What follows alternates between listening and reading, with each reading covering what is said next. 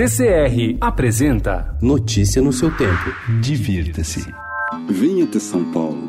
São Paulo tem socorro, tem liberdade, tem bom retiro, tem saúde, tem luz sem ter claridade, tem concórdia, vila esperança, tem gente, mais gente cabe, invade.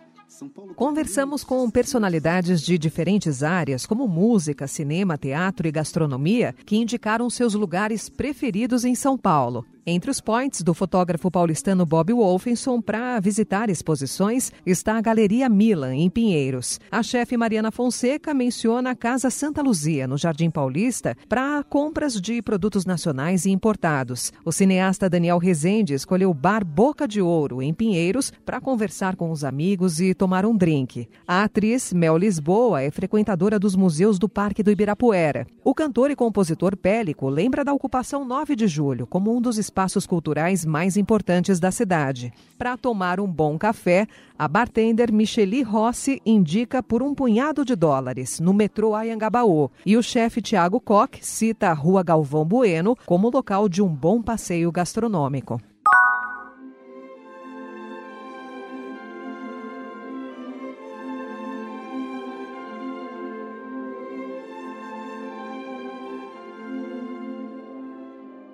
Com a chegada do fim de ano, espetáculos e atrações especiais celebram o clima de Natal em vários endereços de São Paulo. A Cisne Negro e Companhia de Dança apresenta no Teatro Alfa sua tradicional temporada de O Quebra-Nozes, clássico natalino de Tchaikovsky. A agenda do Teatro Municipal reúne concertos sinfônicos e de canto coral apresentados até 22 de dezembro. E a partir de hoje, decoração temática, feira de artesanato e brincadeiras compõem o Festival de Natal, que ocupa o Centro Histórico Paulistano. No Viaduto do Chá será instalada uma roda gigante com 20 22 metros de altura e em frente ao Mosteiro de São Bento, uma pista de patinação.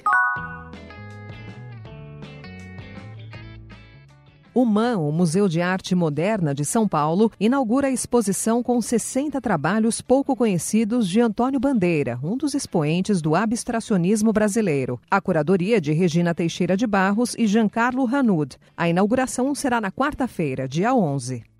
O ano está acabando e se você ainda não foi ao Charco no Jardim Paulistano, vale incluir na lista de bons restaurantes para conhecer em São Paulo. A casa abriu no fim do ano passado, fez um pequeno recesso e inaugurou oficialmente em janeiro. Em um sobrado estreito de ambiente rústico e acolhedor, o comando da cozinha está a cargo do chefe Tuca Mesomo e da chefe confeiteira Natália Gonçalves, ambos com passagens por restaurantes de grandes grupos como Dom e Nino. Praticamente tudo é feito lá, pães, embutidos, sorvetes, em algum momento carnes e vegetais passam pelo fogo da parrilha, do yakitori ou do forno defumador. Notícia no seu tempo. Oferecimento CCR